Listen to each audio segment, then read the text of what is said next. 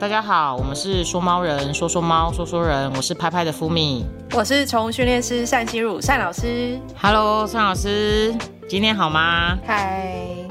好啊，又到了每个礼拜的 p o c k e t 时间。我今天呢，想要讨论的问题呢，是有一点点沉重的问题。嗯，好，这个因为毕竟接下来就是可能就是中秋节嘛，中秋节的前后，那我想要分享一下，就是关于这个猫咪的身后事哈，哎，月圆人团圆哈，猫也应该要团圆。那关于这个，因为朵朵前一阵子走了，那我们讨论了安乐，那接下来呢，我们也想跟大家讨论一下，就是猫咪的身后事，那到底呢是带回家好还是不带回家好？那朵朵走了之后呢，我就把它装在我们的那个以巴之声的这个罐子里面，然后就带回家。嗯，那我其实蛮想跟大家分享一下，就是关于现在的这种这个整个宠物的殡葬事业啊，生命生命园区里面的一些进步跟一些观念的开放，其实差蛮多的。我我嗯，毕竟我们进这一行哈，呃，做了这个商品之后，大概已经有两三年的时间。其实这两三年来，我觉得变化蛮多的。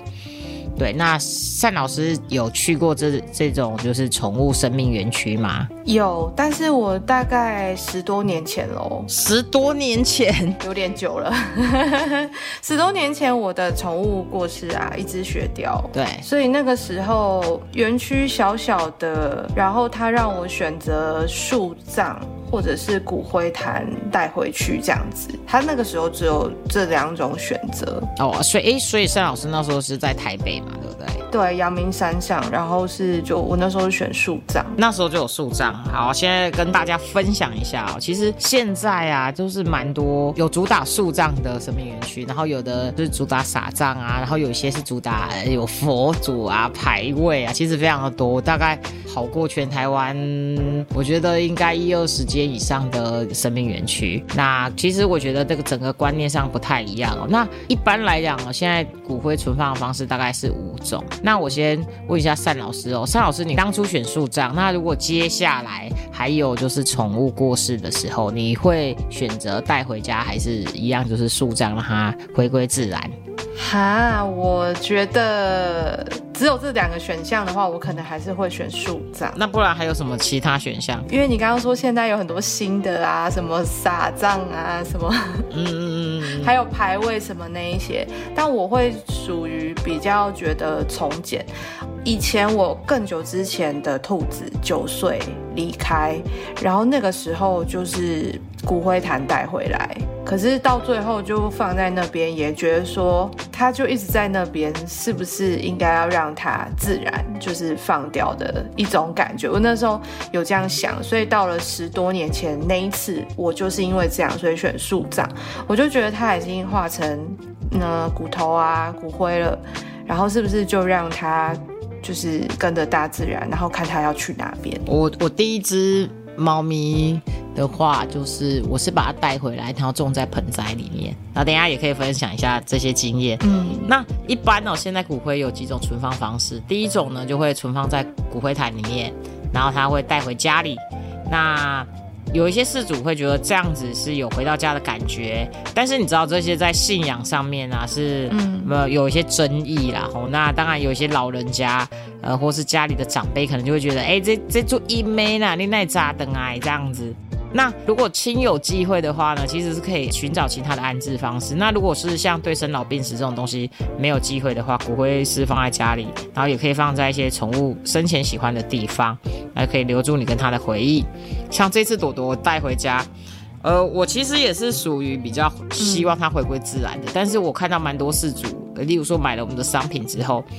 他可能会先就放在家里一年或是两年，然后再找一一个时间把它。呃，尘归尘，土归土，然后也有些是他把他呃的骨灰可能放在塔位里面或是什么的，然后他自己在这个盒子里面装的是他以前用的东西，例如说他的吊牌呀、项圈啊什么之类的。那我自己啦，我这一次在朵朵，我是把它带回家。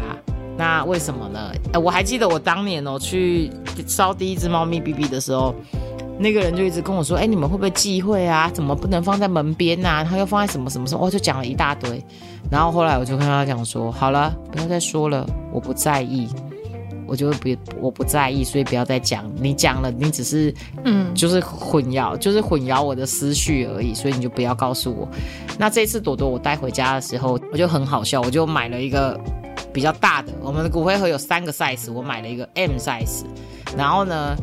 哎，我就装在里面，因为你知道猫咪的骨灰烧起来其实小小的，然后我就放在 M 的里面，然后我就说我要在里面放一张纸条，嗯，然后呢我就写说，呃，以后这一盒如果我走了，这一盒请跟我就是葬在一起，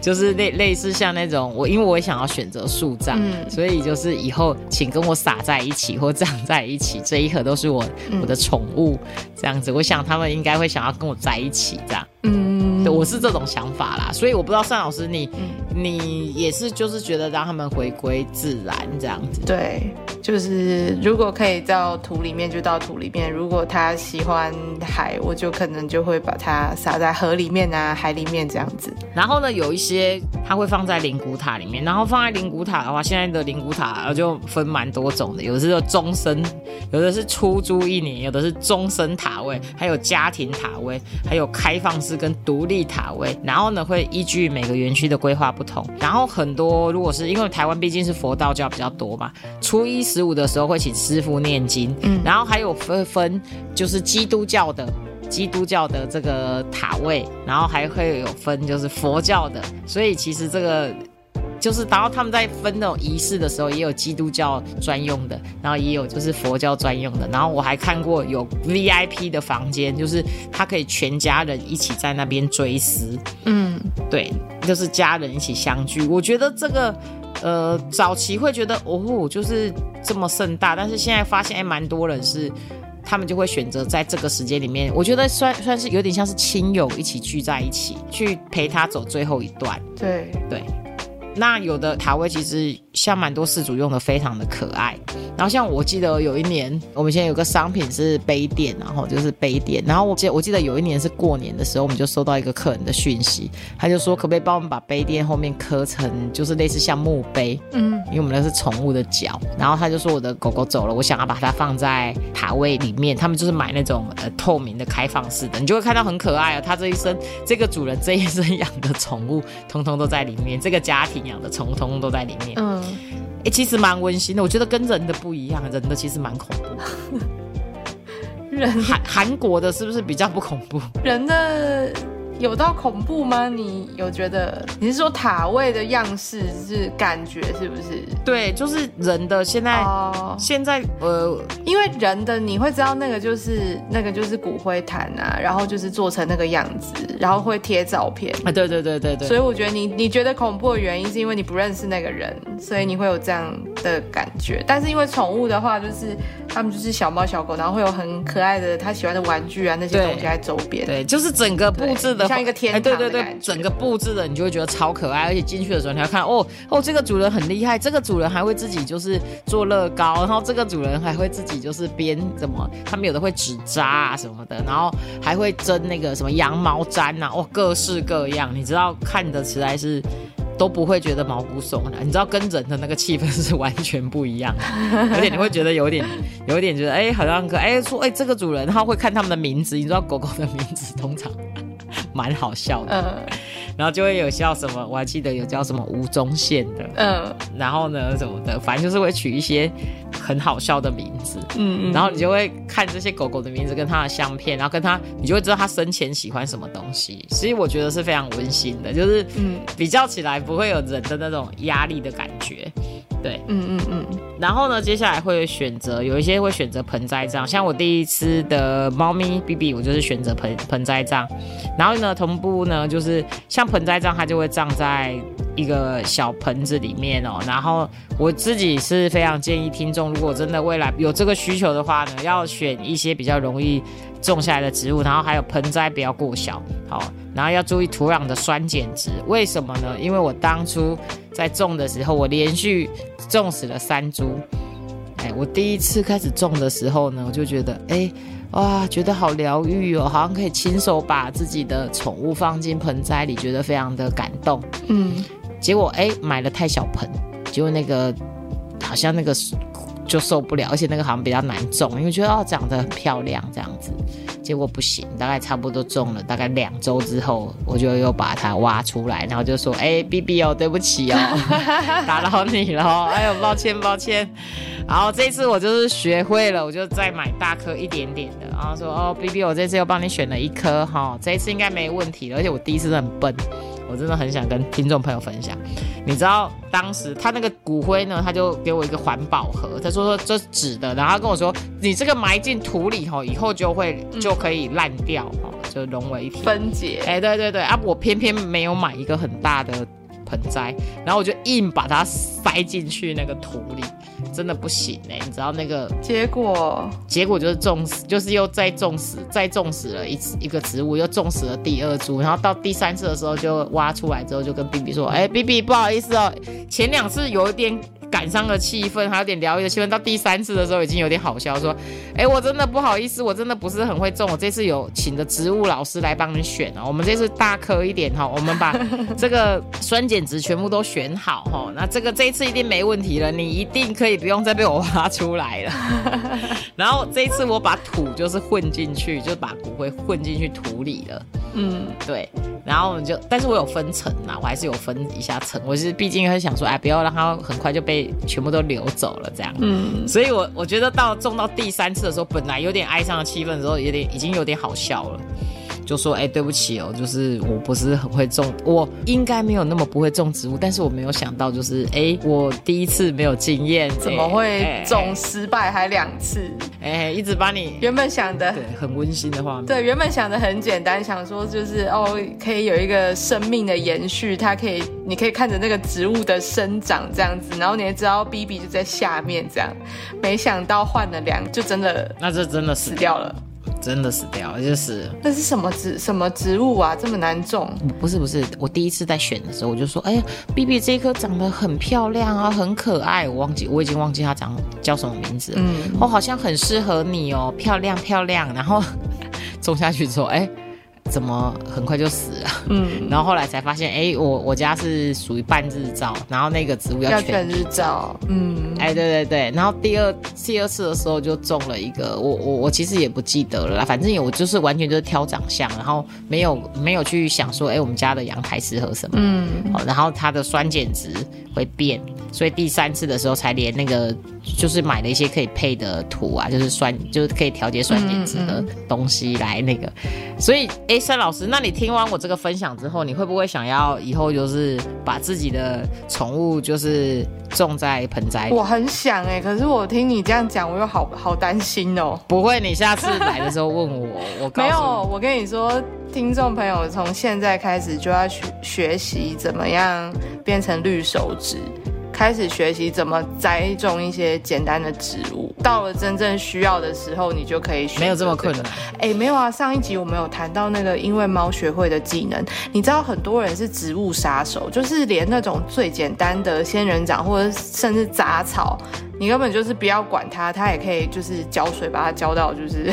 全部都萎靡，然后死掉，就是所谓的植物杀手。然后其实草类是最好种的，那猫不是要吃猫草吗？对，所以很多人就是种啊一次失败，然后又再买再买，然后为了猫要猫真的很需要吃那个新鲜猫草，所以就因为这样，他们就慢慢的会知道怎么样把猫草给种活。所以这也算是一个技能，所以其实这跟那个盆栽长不冲突，大家可以从现在就开始培养这个绿手指技能。这样好了，我我我这个我来研究一下，再告诉我来，因为我自己就是也有在卖植物跟盆器，对，就是什么时候我怎么不知道？哎，这是我这个奇怪的副业，但是你又斜杠了。哎，我朋友我朋友他们主要都是他们在处理啦，那。这个部分我来研究一下，我下一次有机会的时候，我来分享一下到底就是因为我们那个盆器有时候从荷兰进口的，其实非常的可爱。哇塞！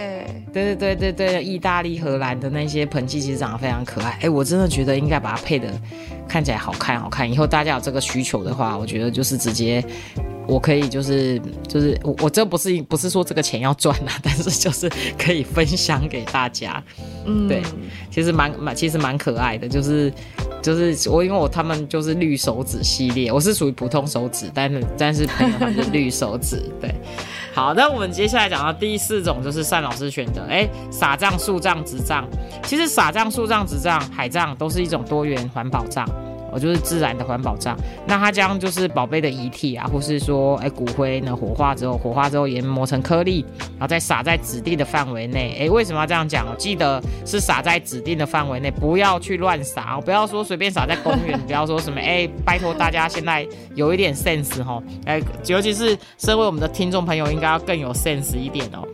然后呢，其实这样的优点当然就是不占空间，然后让宝贝带着我们的思念去回归这种自然的怀抱。嗯，那有个贴心的小提醒，现在啊，我我上网查的时候，台北啊、新北啊、嘉义啊，有一些县市都有公办的宠物撒葬服务，然后有一些还是免费的。嗯，我觉得。蛮不错的，因为其实我去了那么多园区，有些园区他们就会去，哎，就指定哎撒在这棵树下，有的是一家人认养一棵小树啦，嗯嗯，他们的宠物都会撒在那里。那有的是一棵大树上面就会挂看到挂了很多照片，哎，我每次看到这种东西，我真的职业病就会发作，我就想说为什么不把它做的好看一点？然后每一个看起来那个看起来就是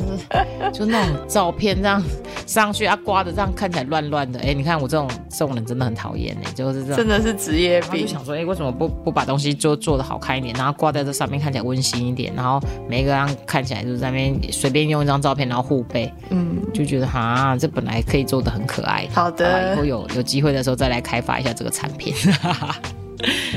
对，所以其实这个就是可以，如果你有这个需求的话，其实除了生命园区里面有些撒账的，你也可以有一些公办的。就是县市啊，例如说，我记得台北跟新北都有，我就可以上网查询。接下来就是客制化商品，宠物离开之后呢，很多事主会希望有一个客制化商品。诶，许多现在业者都会提供很多客制化的骨灰存放，然后有，例如说骨灰的项链啊、饰品啊、钥匙圈啊、相框啊，还有钻石。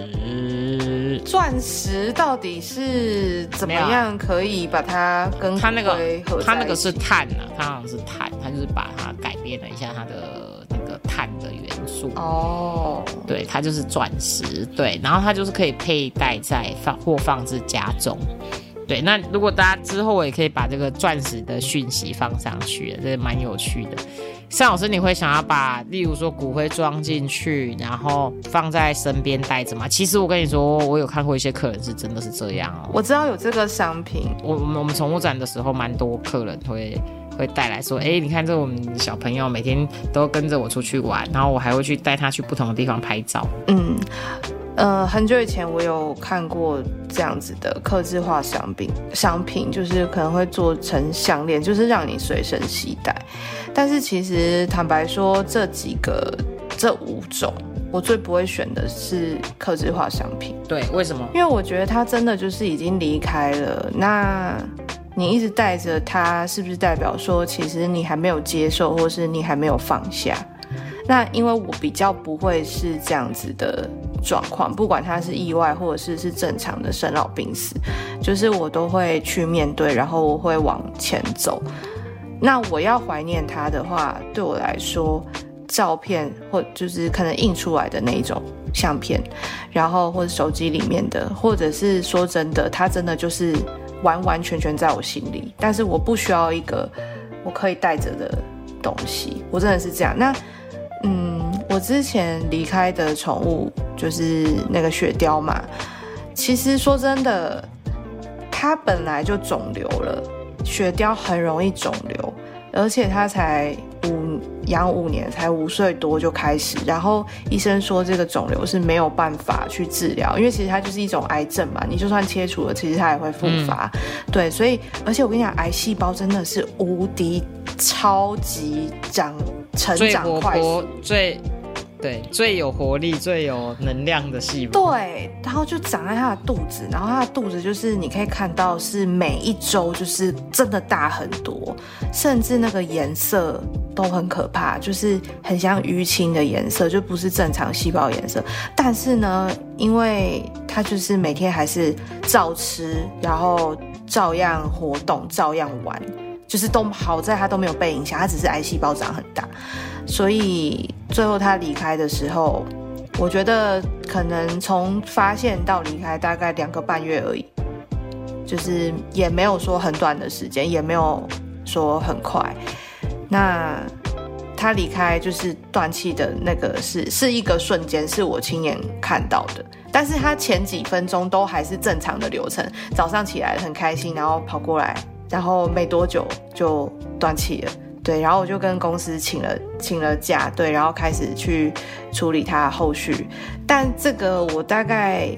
真正我觉得花一年多才完全把它放掉，但是当下我还是选择就是树葬，然后它是在我的心里面。那我所谓的真正放掉是不会突然想到，然后突然哭，或者是看照片觉得哦突然好想他，然后。想到以前我们做所有的回忆这样子，真的，我今天我今天在上传那段安乐死，今天要发布那段安乐死的时候，我都跟我同事说怎么办？我突然好想朵朵回来，回来都没有人对我大呼小叫了。然后我就说啊，真的是可以理解这种感受啊。那我觉得其实以上五种方式都是各自有他的喜欢跟拥护的人，我觉得都是一个不错的选项。那呃，希望透过这些方式能够让这些事主他在心里是过得更多的平静。好，那我们今天就先到这里，然后我们接下来进入观众的问与答时间。呃，第一个是哈娜，她问说，最近帮忙照顾一只小猫，大概两个月，结果来了之后，小猫一直叫，家中的老猫情绪也变得不好，一直叫，我整天被吵得无法睡觉。呃，我是要就是让他们呢，就是开始接触彼此呢，好好相处，还是干脆不要让他们见到彼此？我觉得这个问题不是应该让他们见面还是不见面的问题，应该是。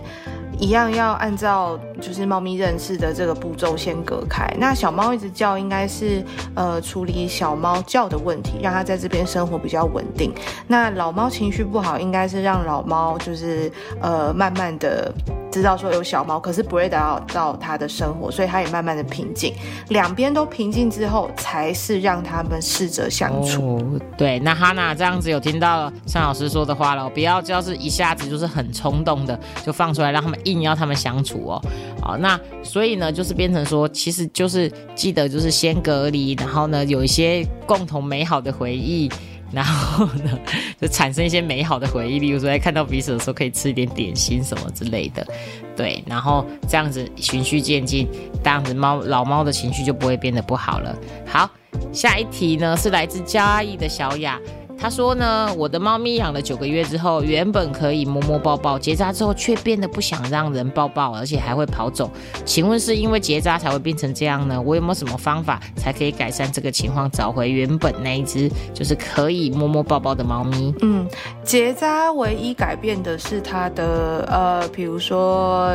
就是它的生殖的那个器官拿掉。就是它可以生殖的器官拿掉，这个会影响到的是它的荷尔蒙改变，但是不会影响到摸摸抱抱他跟你的关系。所以结扎不会是直接影响，但有可能会是间接影影响。比如说他发生了一个事件，结扎，他可能是在很害怕状况下，可能被你抓去结扎等等之类的，所以是。这个行为影响到不能摸摸抱抱，或者是他觉得执行结扎的整个过程很害怕，所以关系坏掉，但并不是因为结扎这件事情。哦，那所以请问一下单老师，在这个时候，我们应该要告诉小老师如何修复一下你们两个之间的关系？你你跟猫